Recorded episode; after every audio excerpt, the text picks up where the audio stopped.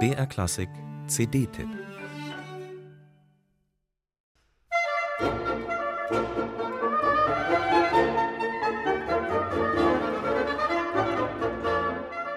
Die Zeiten, in denen die historische Aufführungspraxis sich ausschließlich der Musik bis 1750 gewidmet hat, die sind vorbei. Längst ist diese unsichtbare Grenzlinie überschritten und auch Beethoven wird inzwischen historisch informiert interpretiert. Sogar zeitgenössische Komponisten haben die wunderbare Welt des Originalklangs für sich entdeckt. Die Bläsersolisten der Akademie für Alte Musik Berlin haben nun Mozarts Gran Partita eingespielt. Und das sind gute Neuigkeiten für die Mozart-Fans unter den Originalklangjüngern. Insbesondere für diejenigen mit einer Schwäche für Blasinstrumente.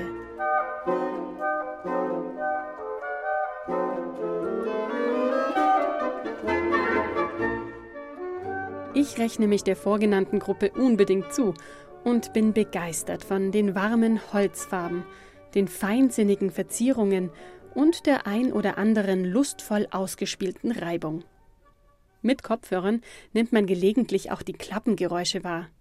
Wenn man dann die Augen schließt, wähnt man sich schon fast bei einer Mozartschen Freiluftakademie in der ersten Reihe.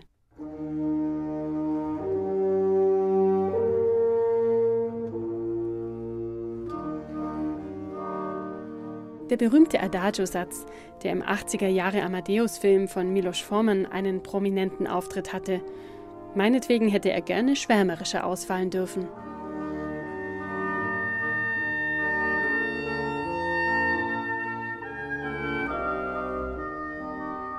Eine Kantilene wie aus einem Bach-Arioso.